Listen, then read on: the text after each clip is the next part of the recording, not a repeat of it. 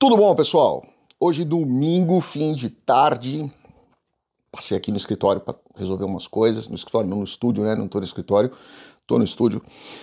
Já gravar alguns outros vídeos para a gente deixar pronto. Se Deus quiser, daqui a alguns dias eu devo passar um, uma semana na Europa, trabalho, vou trabalhar, vou passar na Inglaterra.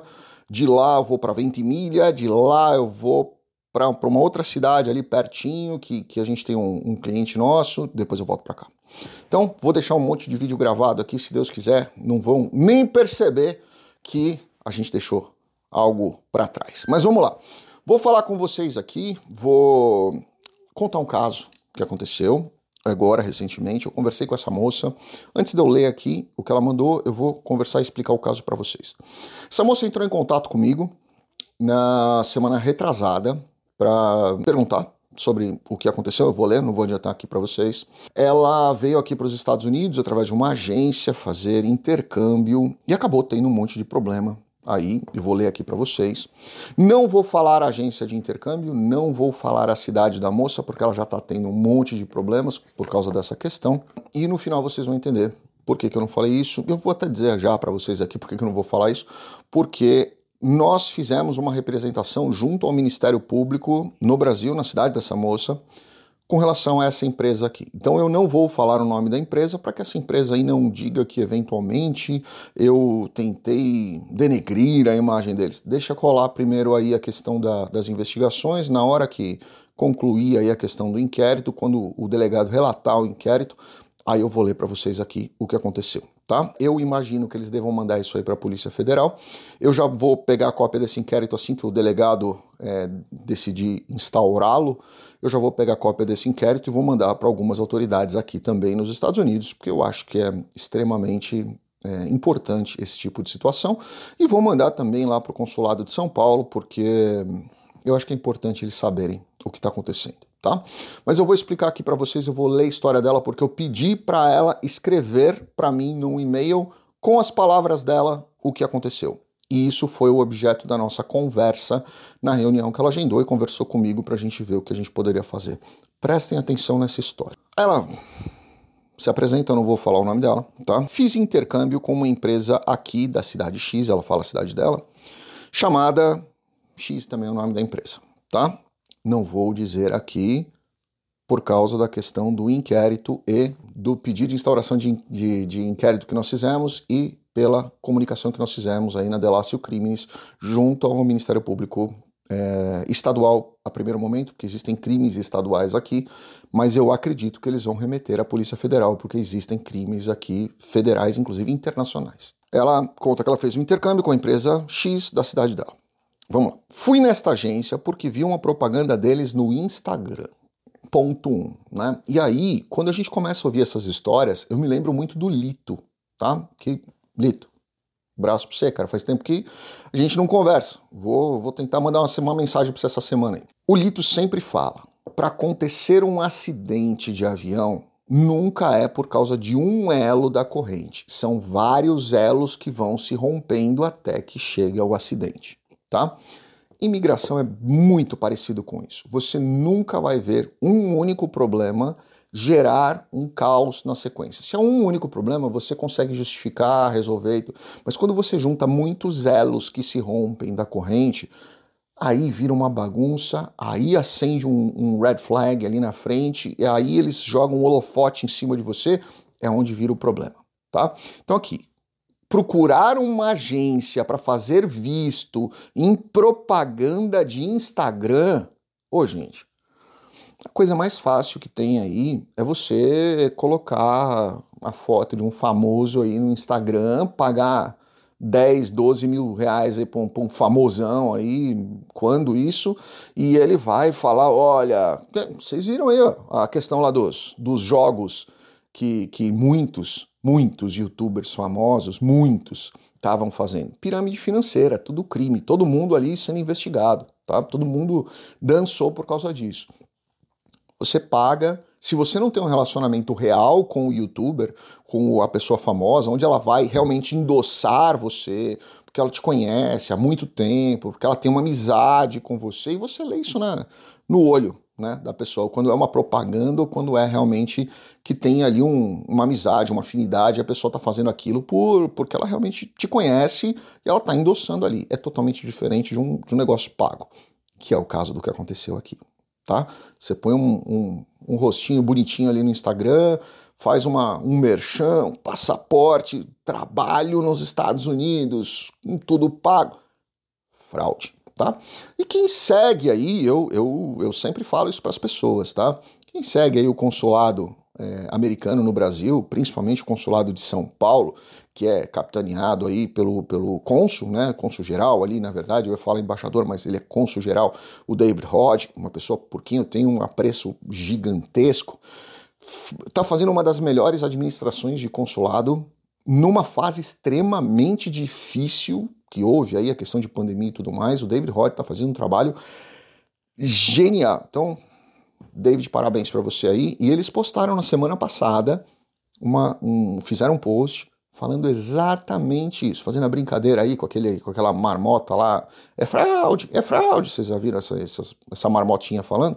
Eles fizeram a mesma coisa falando sobre essas questões aqui, ó. Igualzinho eles falaram, tá? Vamos continuar lendo. Fui nesta agência porque vi uma propaganda deles no Instagram, dizendo que arrumavam emprego nos Estados Unidos. Vou repetir: arrumavam emprego nos Estados Unidos.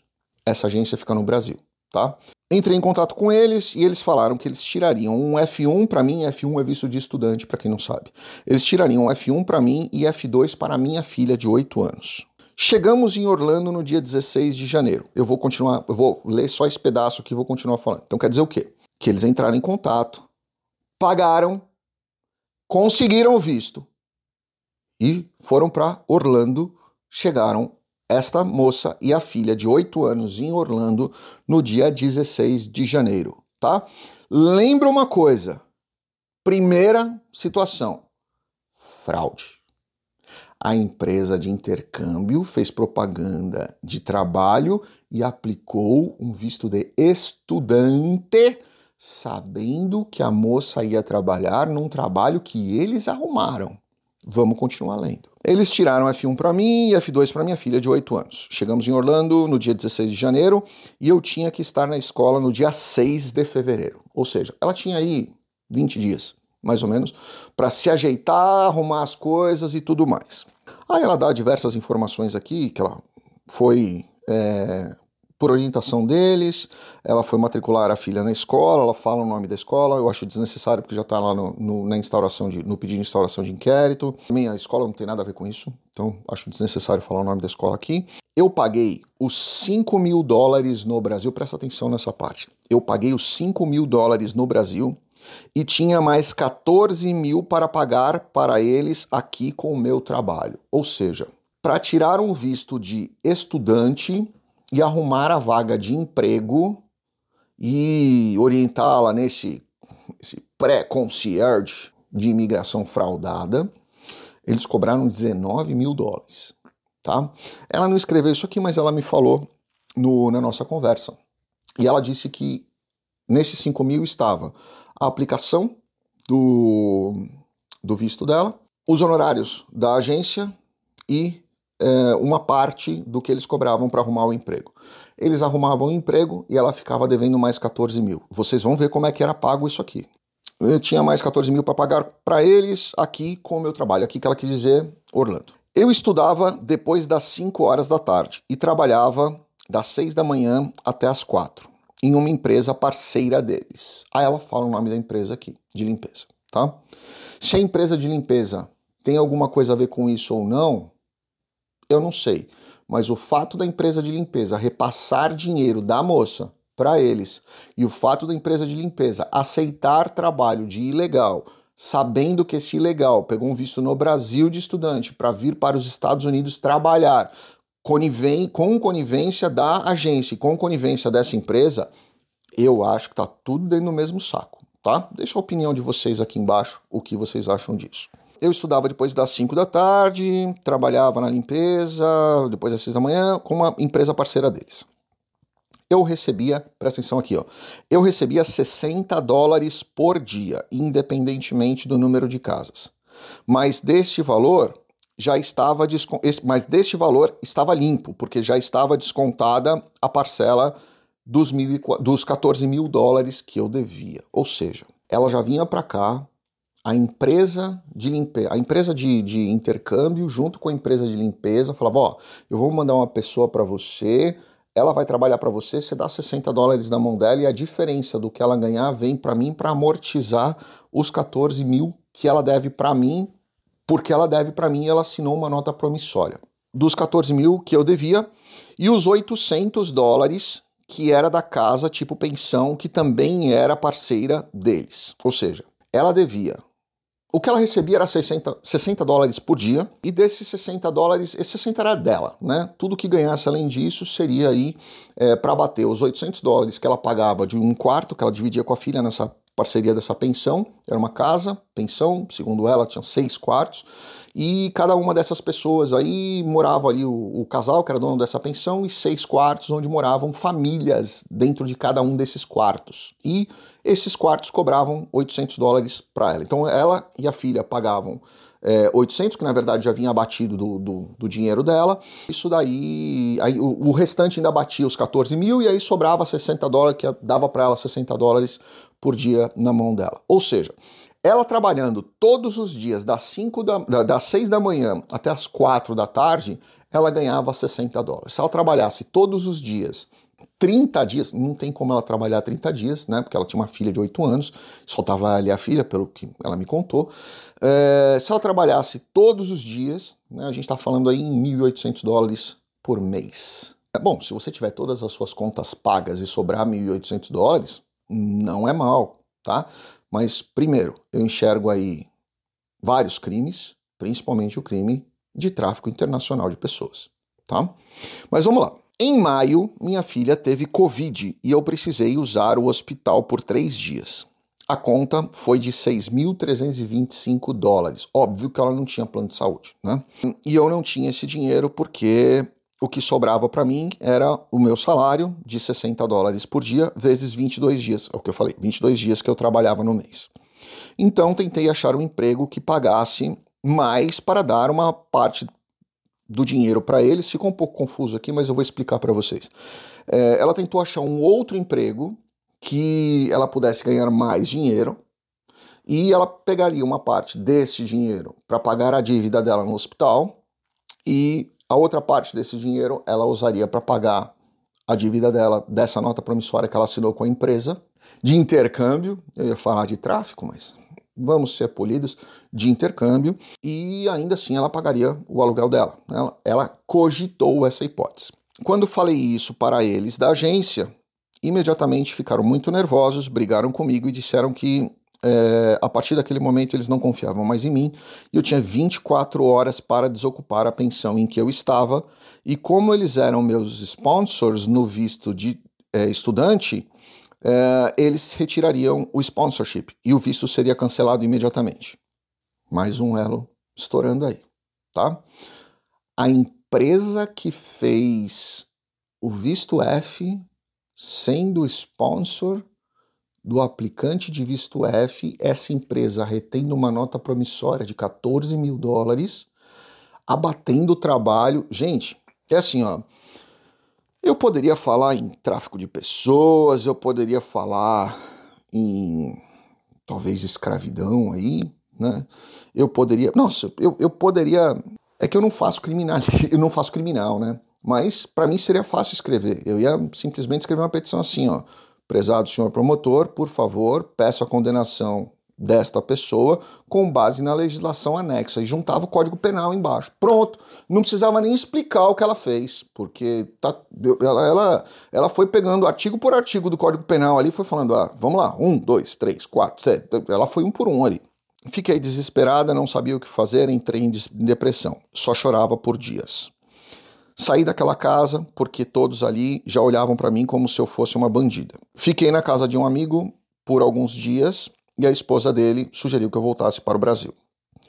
Voltei para o Brasil então em julho, agora. E desde que cheguei, eles ligam para mim da agência. É, eles ligam para mim todos os dias, me ameaçando e cobrando os 11.900 dólares que ainda faltam a ser pagos. Por favor, doutor, tem alguma coisa que eu posso fazer? Aí ela agradece, tudo mais, tal. Quando eu falo sobre essa questão da imigração ilegal, do tráfico de pessoas, da utilização da fragilidade das pessoas por essas agências. Quando eu falo para vocês das propagandas bonitas que essas pessoas usam, e óbvio, né? Sempre usam propagandas bonitas para pegar o peixe melhor. É isso que acontece. Né? E aí, o que eu enxergo é uma imensa malha de organização criminosa Onde tem essa pessoa no Brasil, onde tem a casa aqui nos Estados Unidos, que é o pensionato, onde tem a escola, porque a escola em algum momento deve ter pedido, eu não, eu não, não trabalho com visto de estudante, mas a escola em algum momento deve ter pedido aí uma comprovação de renda, e se a agência teve que ser sponsor para aplicação do, do, do, visto, né, para pegar o I-20, a SEVES ali da, da, dessa pessoa, a, esposa, a, a empresa também deve ter sido sponsor para a questão financeira na escola. Né? E ela não mencionou aqui, mas eu vou dizer uma outra coisa para vocês. A escola também era paga pelo dinheiro dela. Tá? Ela não mencionou isso aqui. Ou seja, esses. É 22 dias que ela trabalhava, ganhando aí, é, sei lá, 60 dólares por dia, ela, vezes 22, aí dá, dá 1.300 dólares por mês, 1.400, ela ainda pagava 500 pau de escola. Né? E o resto era para comprar comida, lazer para a filha e uma série de coisas. Na expectativa de um dia acabar de fazer o pagamento dessa dívida de 14 mil dólares, que eu não sei de onde veio esse dinheiro, mas ela vai ter que explicar aí para o Ministério Público e para a polícia na esperança de acabar com essa dívida um dia, o que eu particularmente duvido que um dia acabaria, né? Apareceria alguma outra coisa depois para eles inventarem para continuarem cobrando, porque enquanto eles cobrassem alguma coisa, essa moça estava na mão deles. Enquanto essa nota promissória tivesse sendo paga, essa mulher estava na mão deles. E quando a nota promissória acabasse, a mulher continuaria na mão deles por causa da questão do sponsorship.